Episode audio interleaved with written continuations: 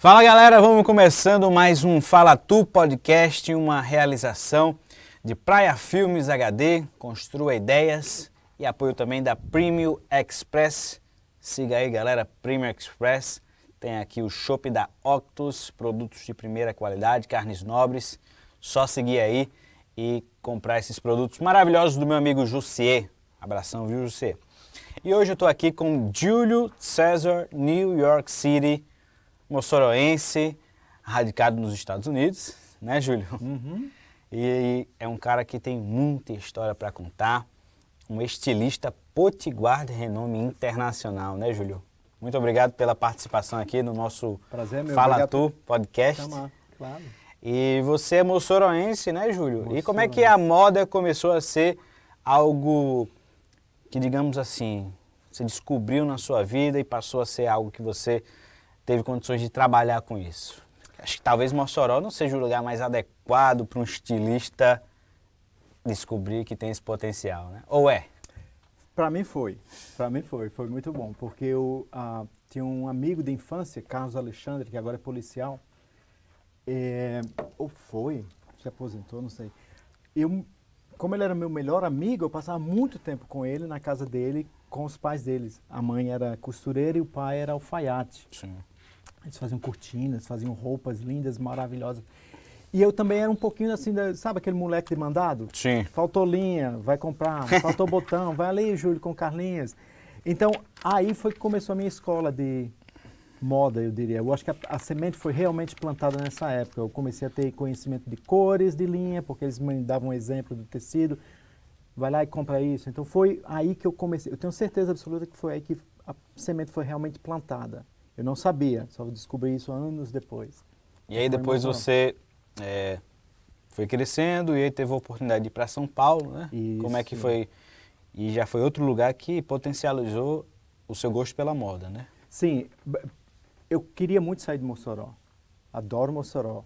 Mas chega uma hora que você fala assim, "Bom, eu quero conhecer outras coisas. E meu irmão já morava em, em Mossoró, ah, em São Paulo, e me chamou para ir passar uma temporada lá. Fui.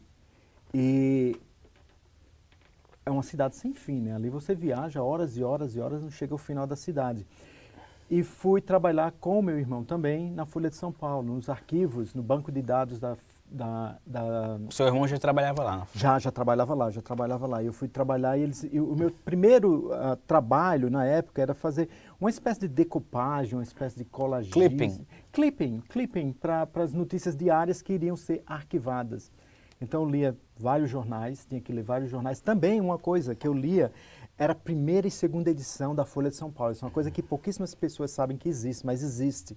Eles faziam a primeira edição que era distribuída para o Brasil. E a segunda edição, que ficava dentro de São Paulo, sempre tinha coisas mais interessantes. Sim. Porque eram coisas de última hora, coisas que aconteceram de última hora. No Então- momento. Sim, então era muito bom por isso, porque a, então esse também era um trabalho que eu tinha que fazer diariamente, checar as duas edições, a primeira e a segunda edição, para ver quais foram as diferenças e o que tinha de diferente, também recortar para ser arquivado. Tudo isso era arquivado. Os arquivos naquela época era tudo feito em papel, dentro de pastinhas, dentro de, um, de umas, um- um- umas estantes enormes. Né? Ali era um labirinto de conhecimento. Para mim foi muito interessante. Eu muito também interessante. fiz mais ou menos isso aí, viu? Clipping, Uhum. numa assessoria de imprensa que eu trabalhei, eu recortava as notícias referentes aos clientes da empresa eles utilizavam como método de fazer a centimetragem, né? Para saber quanto economizavam as empresas eh, tendo assessoria e não pagando pelo anúncio, né? Hum. Mas aí eu virei o, o cara aqui do Fala Tu e não o estilista. e aí, isso aí te ajudou a, na parte da, da moda, Júlio? Sim, ajudou porque eu, eu sou especializado em colagem com tecido. É o que eu mais gosto de fazer, onde eu me sinto mais no meu mundo, onde nada me perturba, onde ninguém. Ali eu sei que eu sou bom naquilo. Outras coisas eu vejo falhas, mas naquilo eu sei que eu sou bom. É o que você é especialista. Sou especialista. Colagem eu, eu tecido. gosto também muito de fazer colagem e como é que, tecido. para mim, que sou leigo né, no assunto moda, o que é exatamente a colagem de, de, de tecido? São sobreposições de tecidos que você que eu colo, por isso colagem, eu colo realmente como se fosse uma colagem de papel, só que eu uso tecido. Mas é a roupa. Eu- é tudo colado primeiro, depois é tudo costurado. Sim. E, claro, a roupa tem que ser lavagem a seco, você não pode lavar, porque como, como eu uso diferentes tecidos, tecidos que encolhem, tecidos que talvez estirem um pouco, se você lavar, a roupa vai perder totalmente a... A configuração. É, vai, né? vai ser outra coisa. Então, é uma pintura, realmente eu faço pinturas. Eu me considero um colagista que eu vejo o que É um tipo de artista pintura. plástico, mas voltado para Exatamente, moda. Exatamente. né? E você consegue ver essa pintura em, em- em várias dimensões, né? Porque está numa peça, consegue ver de trás, de frente, é muito, é, é muito interessante. Eu gosto muito do que eu faço. E aí você passou quanto tempo lá na, na Folha de São Eu Paulo? fiquei cinco anos na Folha de São Paulo, dois anos trabalhando na TV Cultura, Fundação Padre Anchieta, também fazendo, trabalhando no arquivo. Eu trabalhava com a senhora que passou a ser chefe lá da, do... Na Folha de São Paulo, eu trabalhava com essa senhora que passou a ser chefe do departamento de arquivo da TV Cultura. E me convidou para trabalhar com ela, para fazer o programa do, do Fernando Faro, Ensaio? ensaio maravilhoso, era tudo preto e branco. Eu fui ver esses. Eu, menino, eu fui ver a Nora Ney, não sei se você já ouviu falar. É, não é do meu. Não é do meu. Ma- maravilhosa, dá uma pesquisada depois. Vou maravilhosa. Eu fui ver ao vivo. Nora Neiva, eu vou olhar É, agora. tá morta agora, mas Não, mas o cara agora eu fiquei curioso. eu vi a Nora Le- Ney ao Tem ela vivo. no YouTube, sei lá? Com certeza. é uma Nora, mulher al- Ne- com, Nora- com, com Y, né? É isso mesmo, Nora Ney. E, e a Nora Ney é, é uma, é uma... É, olha ela aí. Ninguém me ama, de é cigarro. só em ci- tragédia, é só dor do cotovelo. Nora Ney. Nora Ney, eu vi a Nora Ney ao vivo no programa do ensaio. Nora Ney no ensaio, tem ela no ensaio? Eu não sei se tem ela no ensaio, mas eu, eu vi ao vivo. Eu vi o programa ao vivo lá no teatro em São Paulo. Então eu trabalhei no arquivo. Eu fui convidado por essa senhora, né, Mônica Ponce de Leon Pereira, lembro bem o nome dela. Pra, ela queria que eu desse uma limpada isso a viagem. É, Ninguém me ama. ninguém me ama. Já escutei. É. É tragédia pura isso aí. É um bolero, um tango? Eu acho que é uma dor de cotovelo meio Lupicínio Rodrigues. ah, já tive, assim, já é. tive dor. Ó, Mas hoje estou muito bem, graças a Deus. que bom, parabéns, viu? Então aí o programa ensaio também foi importante na sua construção como artista. Sim. Tudo que tem alguma forma de conhecimento, que você possa aprender alguma coisa, é importante para o que você faz. Tudo. E Até o- trocar um o- pneu. O sofrimento, a angústia, os momentos que nós estamos mais debilitados emocionalmente são importantes para a construção da arte, né? Sim. As, as melhores poesias, as melhores músicas, até a arte são feitas desses momentos intensos de sofrimento e de alegria com, também, né? com certeza. E a música é um, é uma, é um bom caminho para você chegar nesse ponto. Mesmo que você não esteja numa situação de melancolia, tristeza ou dor, você pode usar música e você pode ficar nessa situação por algumas horas para fazer um trabalho. Usar essas emoções, extrair essas emoções. Eu acho isso bem interessante. Bacana. E aí você, depois de passar pela Folha, você decidiu alçar voos internacionais. né? Exatamente. Eu queria ir para Marrocos para aprender a tocar jojoca. Era um momento que você está um pouco viajante. Completamente. A maionese. O que é que era Jojoca? O que é que é? Jojoca é um, é, uma, é um instrumento, é uma percussão, né, que é tocado pelas tribos, uma coisa bem tribal, isso mesmo, do, das montanhas do Marrocos. E tem um, um- ficou muito famosa nos, nos- no início dos anos 70, quando o Brian Jones, que era o guitarrista do Rolling Stones, foi fazer uma viagem que ficou muito famosa. Ele passou um mês só gravando isso, depois lançou um, um- um CD. E eu vi o CD, era a maior viagem. Eu falei, pô, eu adoraria. Ele tinha Era Jojoca. falta de fazer, em outras palavras. Aí eu falei, vou aprender Jojoca.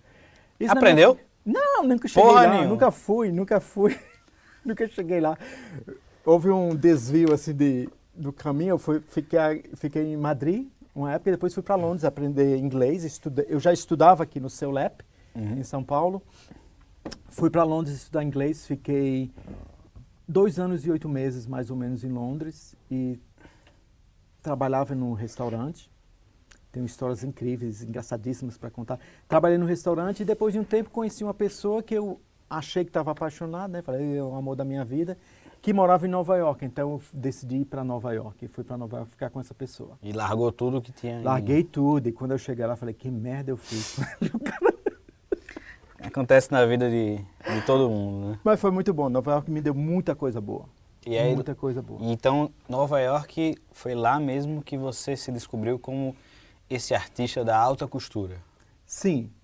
Eu, eu sempre me achei artista. Eu sempre soube que eu ia fazer alguma coisa relacionada com arte. Não sabia o quê. Uhum. Se não fosse costura, seria pintura, seria qualquer coisa. Tenho uma inveja quem consegue tocar instrumentos. Sempre quis, nunca consegui, nunca nem tentei. Nem a jo Jojoka. Nem a Jojoka, nem um violãozinho aqui, um cavaquinho eu consigo tocar. Mas foi isso, aí eu fui para Nova York e fiquei E aí passou por, um, por uma escola muito tradicional lá, muito importante. Sim, o, FIT. Eu fiz o uh, Paramaking, que é modelagem. Que aqui também, aqui em Natal tem cursos no uh, no Senac, eles oferecem esse tipo de, de curso. E é uma coisa muito importante para a moda, muito importante mesmo, porque não existe uma peça de roupa sem a modelagem. Você tem que fazer a modelagem primeiro, em papel. Certo. Né? Você faz o protótipo com todas as correções, com, com toda uma linguagem que as costureiras entendem, uma linguagem usada universalmente. Então, se, se eu faço uma modelagem aqui, eu mando para a China, eles vão entender o que eu quis dizer. Com... Porque essa é, uma, é, uma, é como se fosse um alfabeto. Da, um alfabeto, um alfabeto baseado em pequenos cortezinhos no papel que você faz ao redor, onde vai ser as costuras. E foi isso que eu fiz por um tempo.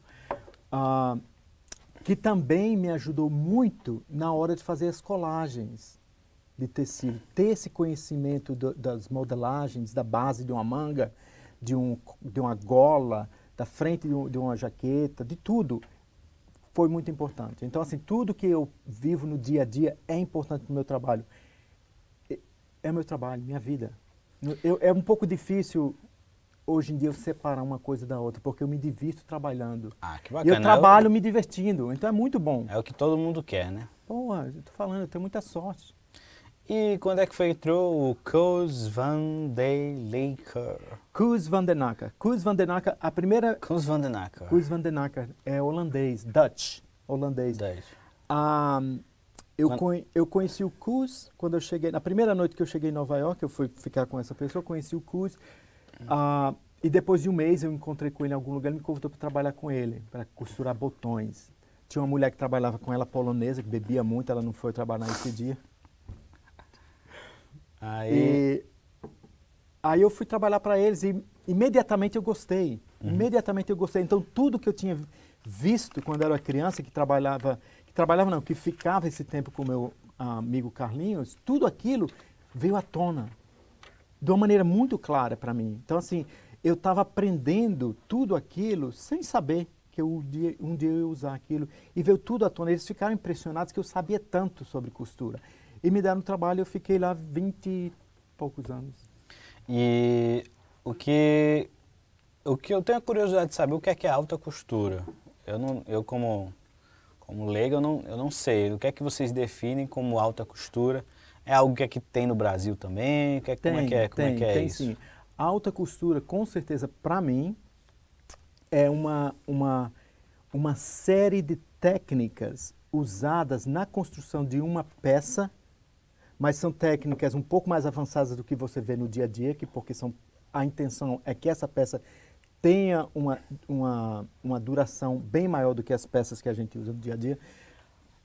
A modelagem, a modelagem, a escolha da modelagem, a, a, a, a complexidade de uma modelagem pode ser um dos fatores de você considerar uma peça alta costura. Sim. A modelagem, ah, tem um cara muito interessante, brasileiro, anotem esse número, nome aí, Francisco Costa. Francisco Costa. Francisco Costa, ele é de Minas Gerais, ele foi diretor de criatividade da, do Calvin Klein. Não do Calvin Klein que a gente conhece de cuequinha, essas coisas, mas do Calvin Klein de alta costura. Sim. Que é super, super, super minimalista. É uma coisa que você você olha, você não dá valor nenhum, mas quando você olha mais próximo, é muito complicado. Um origami. Técnicas. Muitas técnicas. Um cara inteligentíssimo.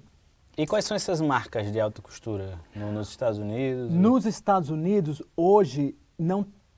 O problema nos Estados Unidos é que elas tendem a ser alta costura no começo, mas depois elas Popularizam demais. muito rápido passa Para ganhar dinheiro. para ganhar dinheiro. O, o, o, mercado americano é muito tem uma demanda muito forte na, na, na uma interferência, eu chamaria muito forte na, na, na, sua maneira de pensar e criar. Roupa mesmo não dá dinheiro, né? Roupa. Muito dinheiro. Vender roupa, estilista que vende só roupa. A marca que vende só roupa. Não, não. Você tem que ter uma, uma variedade de outras coisas. Se você, se você quer realmente fazer essa companhia ganhar dinheiro, você vai ter que ter não só roupas, mas acessórios. O que são acessórios? Sapatos, meias, cuecas. Um, a Calvin Klein é um exemplo disso. Calvin Klein, Polo, ah, sim, e, e, tem também. Armani. Sim, tem perfumes, tem uh, cintos. Vários acessórios. Boné, óculos. É uma maneira de, de expandir e popularizar que aquela chama... marca que é restrita inicialmente. Exatamente, exatamente. Porque é, é, é, é muito difícil, tem muitos estilistas no mundo. Em Nova York tem muitos estilistas.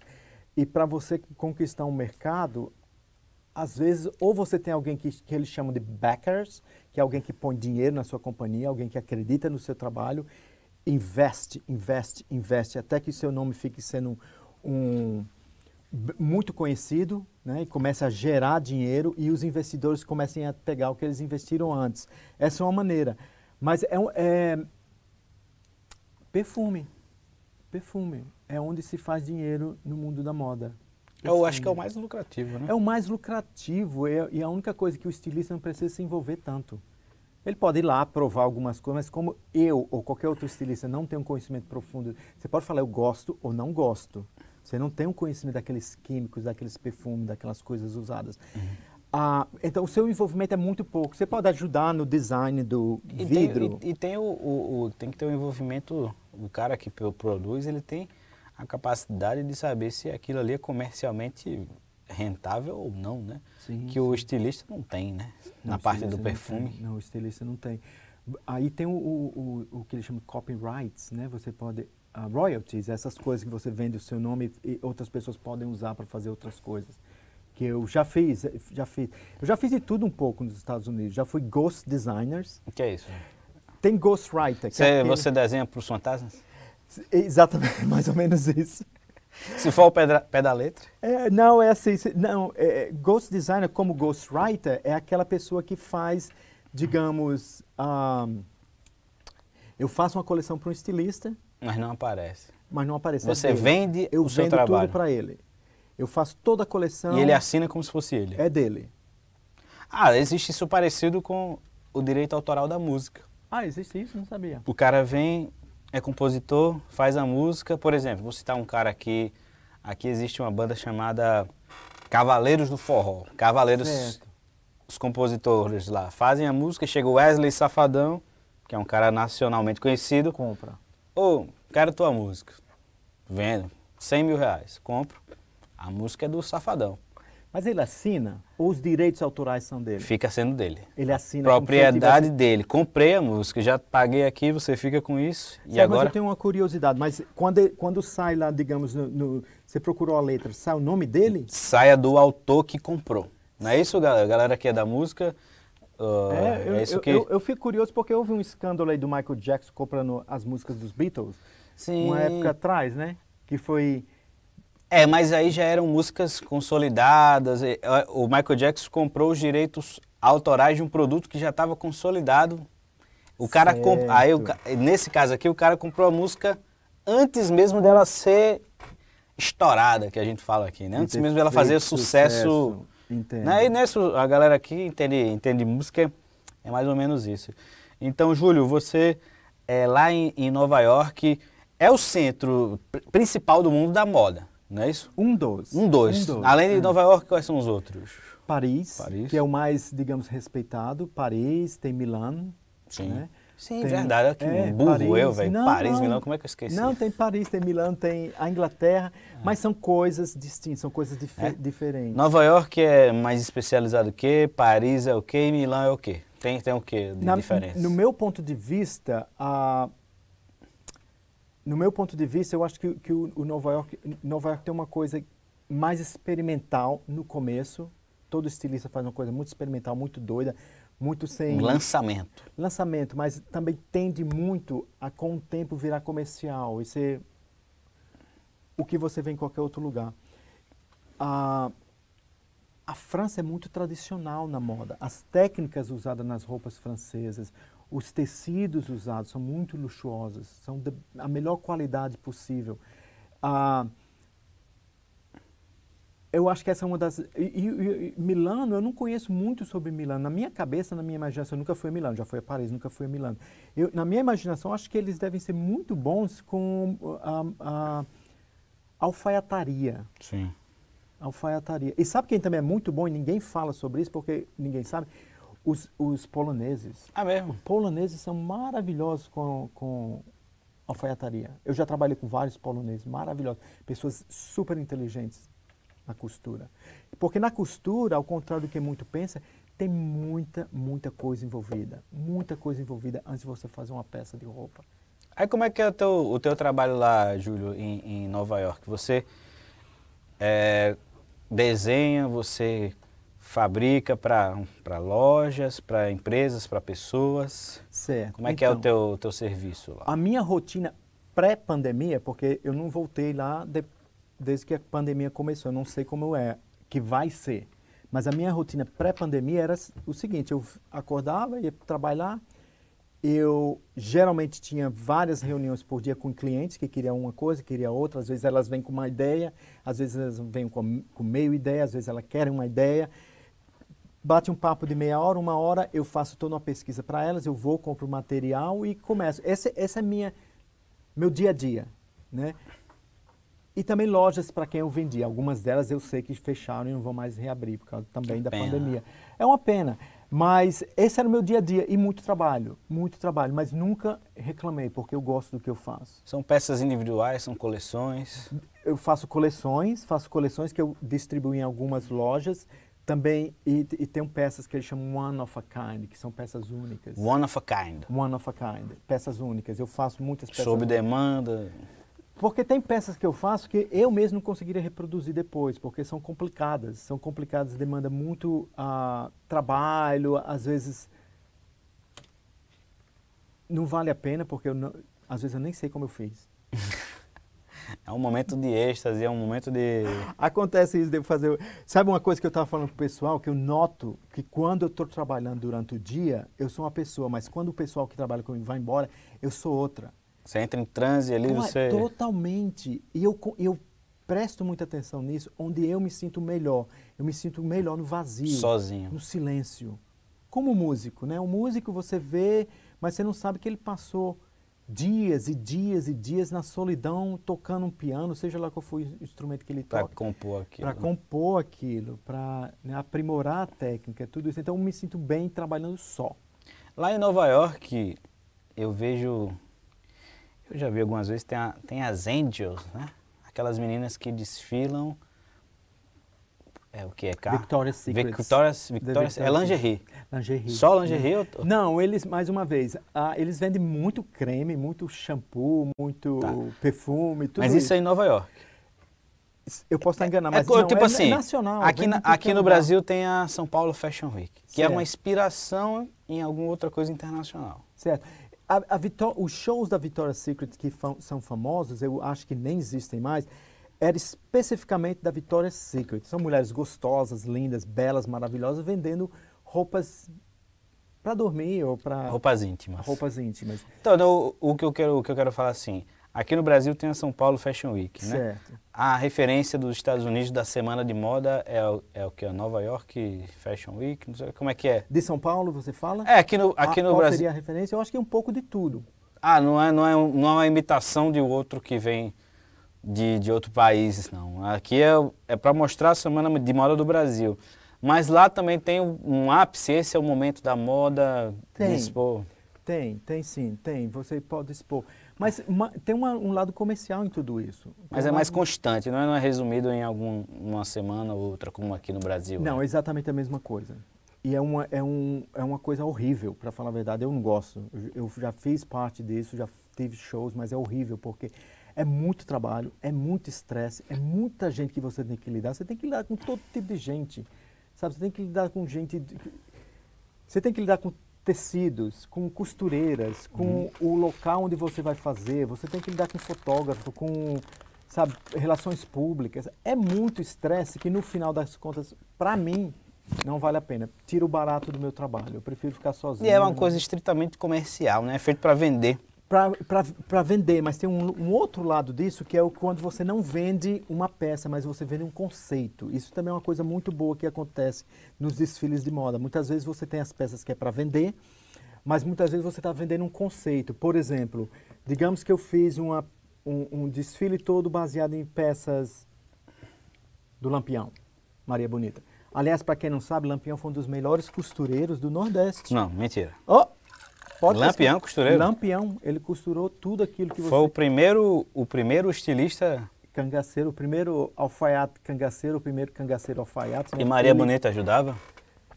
Acho que não, viu? Modelo, né? Musa. Então Lampião era, era alfaiate. O Lampião viajava, uma coisa que, que poucas pessoas sabem, mas tem pesquisas, tem livros. Eu tenho livros em casa que o Lampião viajava e ele levava uma máquina de costura com ele. Ele costurava aqueles chapéus com aquelas hum. estrelas, com aquelas luas, aquilo tudo. Ele que fazia. Ele fazia. Ele, não, ele fazia isso da, tudo. Da, oh, teve lá na sua terra, Mossoró. Essa semana eu descobri que o George Clooney... Sim, George Clooney. Costura. É mesmo? Ele faz as roupas das filhinhas dele. Ele, tem uma entrevista, eu estava lendo, ele comprou a máquina. Na pandemia, o cara perguntou, o que, que você um fez hobby, na né? pandemia? Ele falou, eu estou costurando. Costurando? É, eu estou fazendo roupa agora, bababá. Então, assim... Ah, mas voltando à pergunta original, que eu já não lembro qual foi. Nem eu. não, mas sobre, era sobre a semana de moda. Sim, lá, e sobre o conceito, era isso sim, que eu ia conceito. Né? Digamos, por exemplo, eu estou fazendo uma coleção bem específica sobre lampião, certo? Eu estou fazendo uma coleção bem específica sobre lampião. Existem peças que eu vou jogar ali que eu quero vender na minha boutique, mas existem peças também que eu quero criar um conceito. O que isso quer dizer? Se você é um diretor de cinema, você está precisando de, de, de, de, alguém que faça o seu figurino. Você Sim. pode olhar para um cara que já fez uma coleção e investigar aquela pessoa e usar aquilo também. Entendi. Entendeu? Então o estilista não trabalha só para o público, já trabalha para cinema, teatro. Tanto é que eu acabei de fazer dois videoclipes com a Lia de Itamaracá Sim, sim. Rainha da Ciranda, mulher linda, maravilhosa. Tocou aqui no em Natal, usou um vestido meu. Bacana. Aqui. Eu acho que ela estava aqui em janeiro, foi na época do carnaval, não lembro, foi em janeiro, fevereiro, ela, ela teve aqui. Vamos ver, vamos ver, já já a gente vê esse, é. esse clipe aí que eu fiz, é o seu novo lançamento. É, eu fiz todo, eu fiz todo o figurino da última turnê dela. E depois eu fiz o figurino para dois videoclipes que a gente fez na Ilha de Tamaracá com ela. É, Júlio, o que, se, o que eu vejo muita crítica em relação à moda, porque muitas pessoas elas querem militar por uma causa da representatividade que, que tem que ter. Claro. Mas a moda em si é um, é um setor da economia. E o que, o que mais se pensa, infelizmente, ou felizmente para quem trabalha nele, é o dinheiro, é vender. Uhum.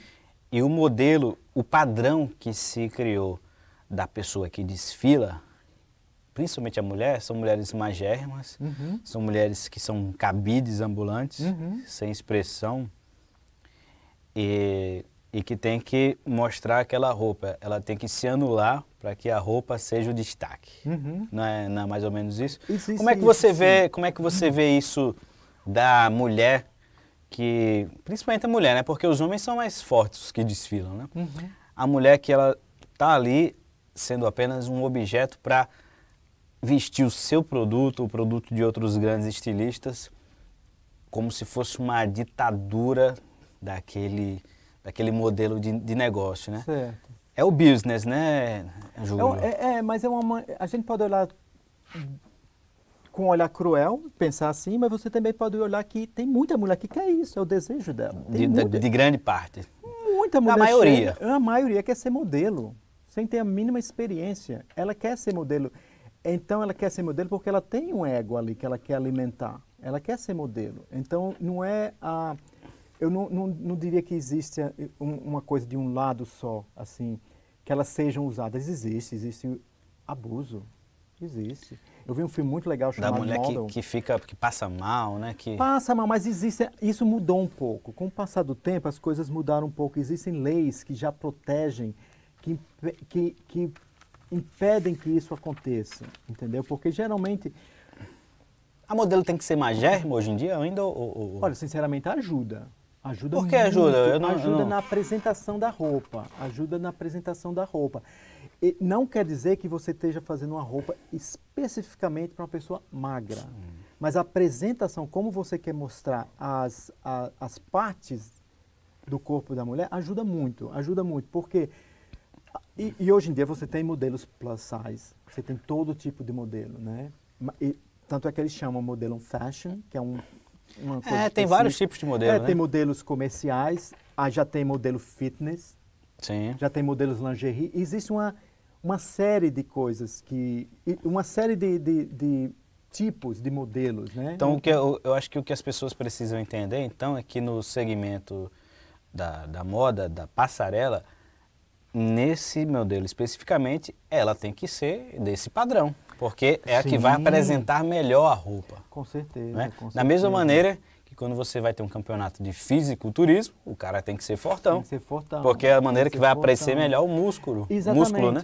Aí é mais ou menos por aí. É, por- é por aí. é Não, por não aí. tem como você ter uma representatividade em um segmento que foi feito para isso. Não, não. É porque aí vo- você, você acaba mudando uma coisa que.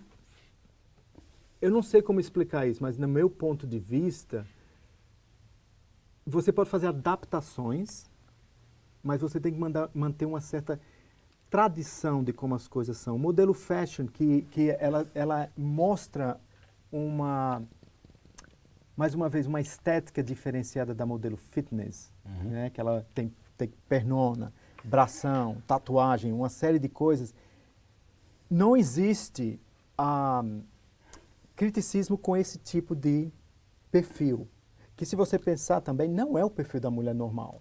Ela é uma mulher que se dedicou àquilo. Então, ela é- vai para a ginástica, ela se, sabe, ela faz os exercícios, toma os, os remédios dela, Suplementos, né? suplemento, seja o que for, mas ela ela está dentro de um segmento. Talvez, talvez é preciso pensar do seguinte ponto de vista.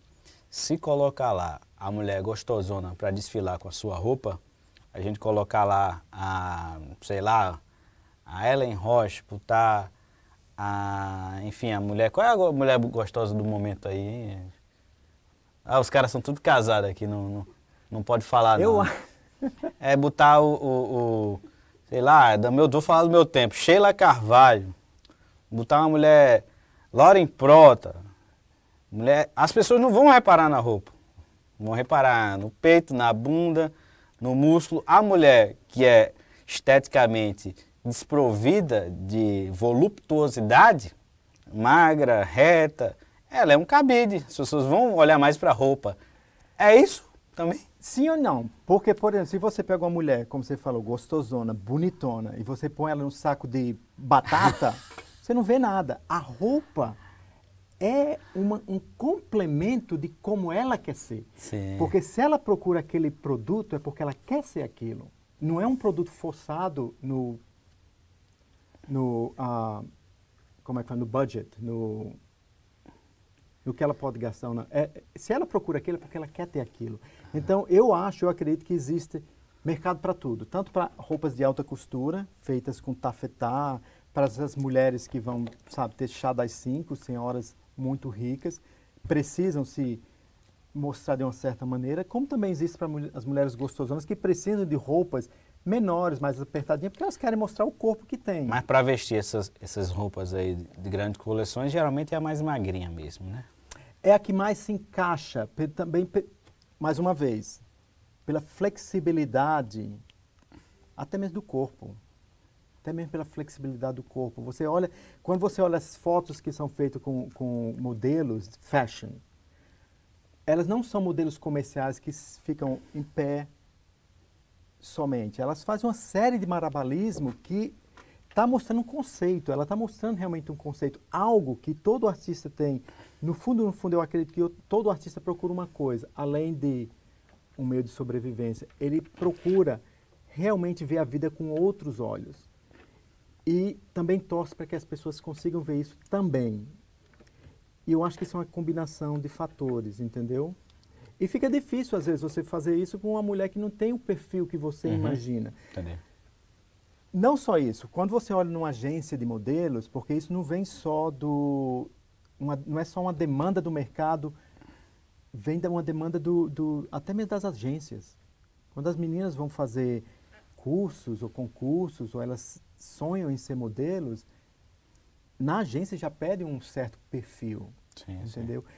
E muitas dessas pessoas têm esse perfil natural, elas não fazem esforços para ser. assim. Eu conheço modelos que comem o tempo todo, mas são magermas. Não engorda uma grama. Não, a Gisele Bündchen, todo mundo sabe que a Gisele come feito uma vaca. Mas ela Feito uma porca. feito uma porca, mas ela tem todo um, um, um estilo de vida que ajuda ela a se manter É. sempre magra. Eu ia falar dela agora. Ela é a nossa grande referência, né? Inter- É. Internacionalmente se aposentou, né? Tá lá com o Tom Brady. É, casou Mas com ela, filhinhos. vo- você, por exemplo, já, já trabalhou com a... Não, eu conheci a Gisele, engraçado, eu conheci a Gisele numa festa. É o Do- sonho do, do estilista trabalhar com a... Um dos sonhos trabalhar com ela? Não sei, para falar a verdade. Eu tive sonhos de trabalhar com outras pessoas. Com outras modelos? Já, já tive.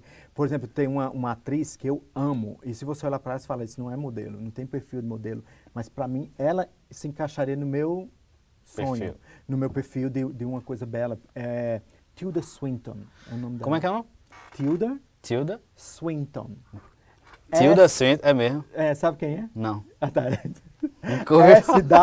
S-W-I-N-T-O-N. Você já viu essa mulher em vários filmes. Ah, é, deve Mas é visto. porque o nome dela, como o nome dela é complicado. Vou, an- vou anotar aqui pra... Anota aí. Depois, Tilda Swinton. Tilda, Tilda Swinton. É com Ah, W ou com I? Com U? É, Tilda. T- T-I-L-D-A. Tilda. É que a gente resolve, É. resolve agora esse... Aí. esse... T-I. Não é o Tilda. perfil. Tilda. Ela é extremamente alta. Swinton. Essa daí. Tilda. É, olha. Ah, cara, já vi vários então, filmes. De, Aí se você perguntar filme mim. de história, Se filme... você colocasse ela e a Gisele, eu amo a Gisele, mas eu preferia trabalhar com ela. Porque a Tilda tem um charme... Não, porque ela tem aparência fora do normal, assim, não é aquele perfil do perfil ideal, digamos assim. É, ela que ela é uma gente- beleza diferente É uma mesmo. beleza diferente, ela tem um nariz muito grande, tem, sabe, tem olheira, olha Ela aí, é uma beleza feia. uma beleza feia. Ela é uma feia bonita, né? É uma feia bonita.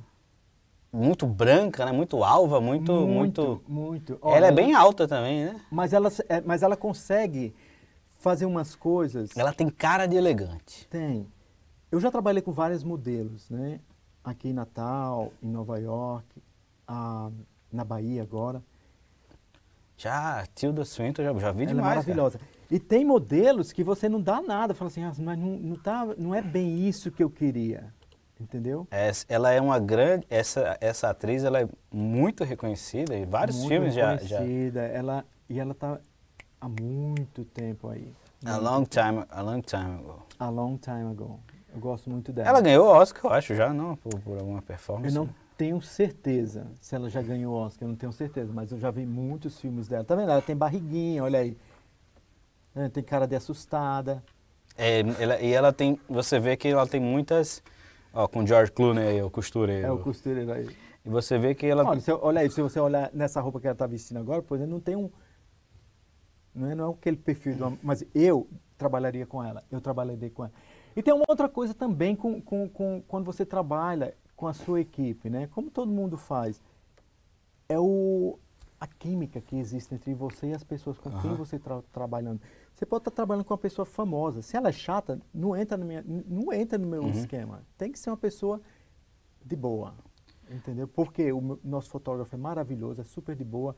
Aí você vai para uma mulher que tem um ego. não- não- ela não vai. Estraga tá- tudo. Estraga, porque é, é um trabalho de equipe. Cada um tem uma parte muito importante ali.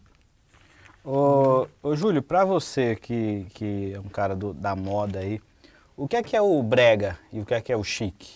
O que é que é o elegante e o que é que é o cafona? O brega é chique. Tá, o brega é chique para mim. Não, tem- o que é que é o, separar? O brega é uma coisa, o chique é uma coisa. Tá, o eu- elegante é isso, o cafona é aquilo.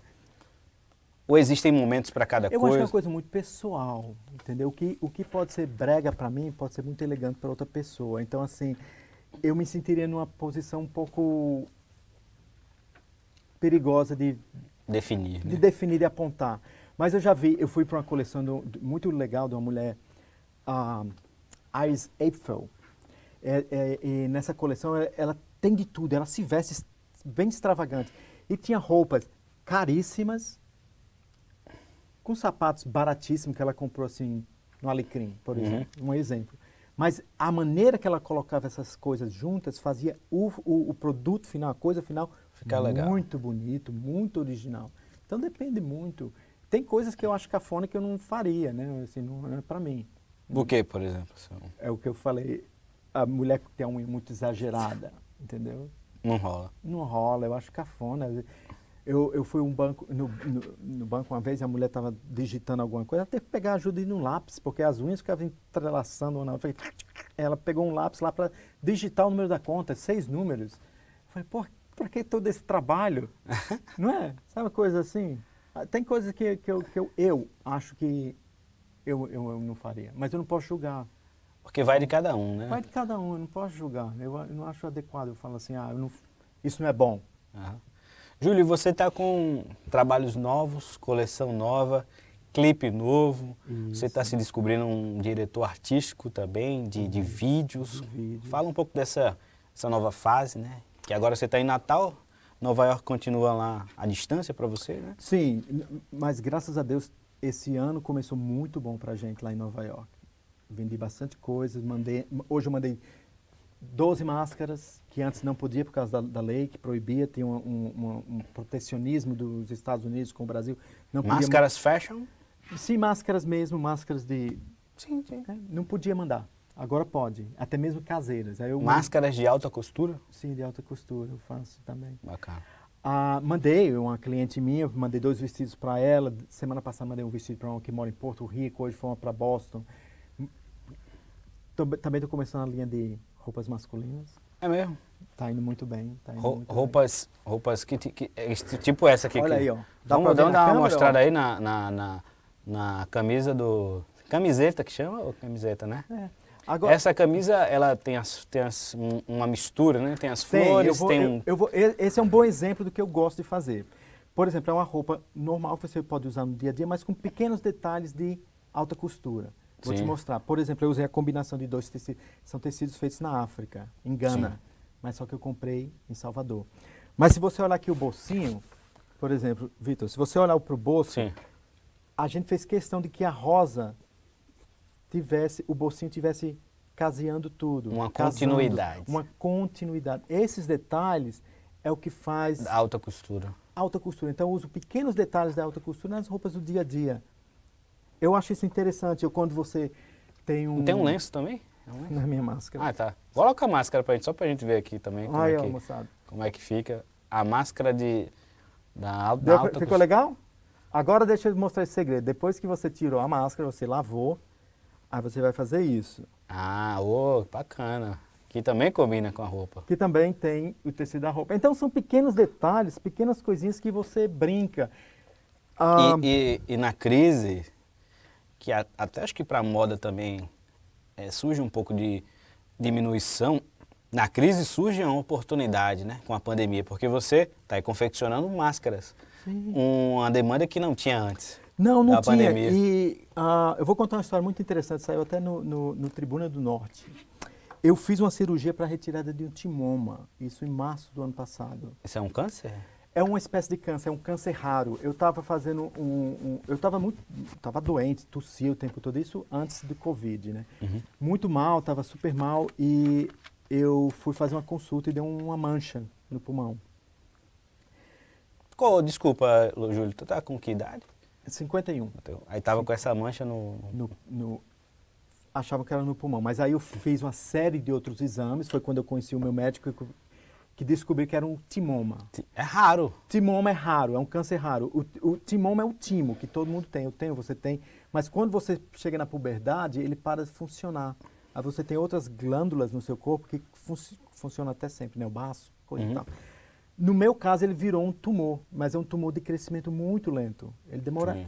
Anos e anos e anos para você sentir os sintomas. dele. Você descobriu, graças a Deus, então, inicialmente. Descobri em fevereiro do ano passado, foi quando, na pré-pandemia. E estava na formação desse, desse túmulo? Não, estava enorme. Já estava enorme? Sim, se eu te mostrar a foto, você... Minha tá- nossa. Tava assim, estava grande, tá- escandalosamente grande. E aí você fez a cirurgia? Não, eu falei com o meu médico e eu ele falou, ó, Júlio, isso é um timoma, ele está grande, é, é- Como é que eles falam? Não é, não é, aí ele não usou a palavra câncer, ele usou a palavra oncológico, oncologia, né? Um- oncológico, oncológico, uma distúrbio oncológico. uma coisa assim.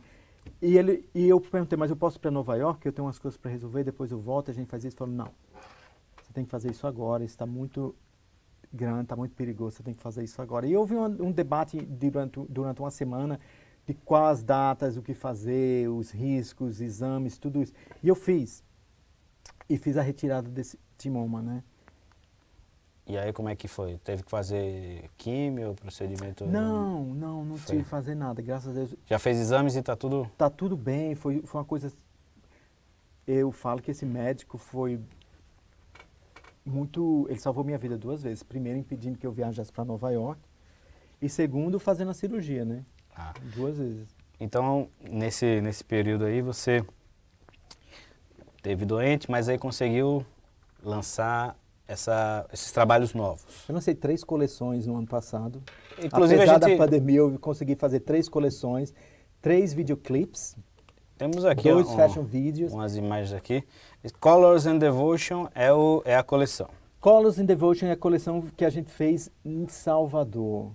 Que eu adoro aquele lugar. adoro Tem aquele muito cidade. elemento a, da cultura africana. Sim, tem, tem. Ah, Vamos ver primeiro o vídeo, que tá, tá demorando um pouco aqui. Tem a Desde Menina, Lia de Itamaracá. Desde Menina, música do Chico César, letra do Chico César. É um, um- o último CD né, o- lançado pela Lia de Tamaracá, com produção do DJ Dolores, que eu também fiz, by the way, eu também fiz o, o figurino da live da Lia. Então fiz a roupa de todo mundo lá. Sabe, do Certo. DJ Dolores, do guitarrista, do baterista, todo mundo de máscarazinha, combinando. Fiz tudo isso para ela. E aí você, é, na parte audiovisual, você pôde também tentar esse destaque, é, tentar se redescobrir também, né, Júlio? Sim, porque é uma coisa que eu gosto e eu ponho. Isso é tudo feito independente, tá? Isso Uhum. aí tudo é dinheiro do meu bolso, eu faço tudo. Então, como eu estou bancando tudo, digamos assim, eu eu faço o que eu quero. Uhum. Vai pra cá, vai pra lá. Vai pra cá. Eu não, eu não sou tão, eu não sou tão, ah, eu não sou tão, digamos, ah, duro nesse ponto. Eu Aceita, é receptivo a, jus- a sugestões. Ah, totalmente. Eu, eu, eu, dou- eu, eu lanço a ideia original. Falo, olha, era assim, assim, assim, era isso que eu gostaria. Aí eu saio de perto. Sim. Porque eu percebi que quando você faz isso, as pessoas se dedicam mais, porque cada um se sente parte Ah, daquele teve uma projeto. transição bacana. E o cara foi na câmera e depois já saiu para outro lugar. É, é o Jonathan. E a gente fez isso num lugar chamado Colina do Sol, um lugar místico lá no... Na, Na Bahia, né? não, é em Pernambuco. Sim, Pernambuco. E esse Pernambuco. figurino é teu também? Todo meu, fiz tudo isso. Todo... Aqui tem um cama band, né, que é um, um, um cinto. Fiz esse vestido. Tem um, dois, três, tem s- uns oito tecidos aí que a gente realmente não vê tanto, mas é isso que eu faço. E essa casa aí onde foi, foi feito, isso é maravilhosa, toda de taipo. E essa é a Lia. Essa senhora maravilhosa, ela é super expressiva, né? Super- Linda, linda. representa muito a, a parte importante da nossa cultura brasileira, né? É, ela, ela... E a, a letra da música fala, né, vidas tartarugas em mim, porque ela... A impressão que tem é que você já conhece essa mulher muito Sim, tempo. é, eu me identifiquei de primeira com ela. Ela tocou aqui em Natal, foi muito bom. E a gente tem aqui também outro, outro clipe que você fez, que, né, produção sua. Isso, isso aí foi com o meu, o meu amigo Ravanelli Mesquita, esse outro que você tá, esse daí, com Ravanelli Mesquita. A gente tava indo para esse figurino foi todo Com meu. ela também, né? Com ela também, eu liguei para a Lia e falei, eu posso fazer umas fotos com você? Ela falou, vem. E no caminho, eu dei a ideia de fazer o videoclipe. E o pessoal, mas ela não vai aceitar? Ela não vai E aceitar. ela foi de boa e Pô, Eu mandou. falei, Lia, vamos fazer um clipe? Ela, Vamos, vamos, nego. Topou e se dedicou de corpo e A alma. gente trabalhou aí. uma tarde inteira, sem parar. Ela não reclamou de nada. Uhum. E ficou A única coisa é que, é, é- como ela não sabia a letra da música, você tá vendo que tá faltando sincronização aí. Sim. Às vezes ela tá cantando e não tá abrindo, então ficou essa coisa. Mas a gente fez eu, as roupas, esse tecido é maravilhoso. É o que me chama muita atenção é, é esse contraste de cores, né? Tem o céu, tem as Isso. cores. É É. uma coisa bem, bem bacana, assim, que, que chama a atenção realmente. A fotografia é muito bonita né? do, é muito do, do bonita. clipe. E o que é que é a, a Colors and, and Devotion que você está tá trabalhando agora nessa and coleção? Devotion é dedi- dedicada à, à Bahia, Salvador, Bahia de Todos os Santos. Que povo lindo da Bahia. Eu me sinto muito bem na Bahia. E é- olha só esse tecido aqui, como é, como é Então, bom. esse tecido é africano, feito, feito em Gana. Eu comprei, esse tecido eu comprei em Salvador. Comprei em Salvador. Isso é o mercado central, né? Essa menina tem 15 anos. Sério? 15 anos. 1,82m, né? 1,82m. Quase do tamanho de Edmilson aqui. no Não, nosso- deixa eu te falar uma coisa. Eu encontrei essa menina pela primeira vez. Essa é o que eles chamam de a new face. Quando a gente conheceu essa menina, é uma new face. E o que é que a new face precisa? Ela precisa de material. Né? Ela precisa de um currículo. Então elas fazem trabalho para os designers em troca de fotos. Sim, é iniciante, né? Iniciante, mas eu trabalhei um dia com ela, eu liguei para a agência e falei, "Pelo maravilhosa de essa Deus, foto aqui, né, cara? então, isso aí é gamboa de baixo, eles chamam isso gamboa de baixo, que é, é um lugarzinho super privado, assim, no meio de Salvador. Você desce, aí é alho, né? Esse daqui, esse vestido eu mandei hoje para uma mulher em, na Flórida. Muito bacana. E eu fiquei apaixonado por essa menina. As imagens vão, vão passando aí enquanto É. a gente conversa. E aí, esse é o trabalho que você está se debruçando mais agora. Esse, esse- Tô, tô, tô. Uma coisa também que existe na, na moda, existe, a moda tem, porque eu mesmo por um tempo vi a moda como uma coisa muito descartável, muito sem... Instantânea. É, mas não é, porque era assim que eu via, não vejo isso hoje. Por exemplo, a moda pode ser um veículo político. Também. de- Através da moda você de pode... expressão mais Sim, com profunda. certeza. Se você olhar no meu Instagram, por exemplo... Arroba Júlio César. arroba julio.cesar.nyc. Se você olhar o meu Instagram, você vê que a escolha das minhas modelos tem muito a dizer do que eu penso sobre... Política, sobre. Sim, até mesmo sobre, sobre sociedade. me- não só meu gosto pessoal, mas uma, ma- uma melhor distribuição de como eu acho que a moda deveria ser, sabe? Assim, uma, uma inclusão maior Entendi. do que deveria ser. Eu ponho isso na minha cabeça, sempre que eu vou fazer trabalhos, eu pego um determinado grupo menos privilegiado E coloca em série, ah, né? Com certeza. Quando eu faço desfile de moda aqui no, no- em Natal, eu eu, eu trago quem eu posso trazer. Sabe, eu vou, eu procuro dançarinos locais, eu procuro. Porque o, o- o- um desfile de moda é chato.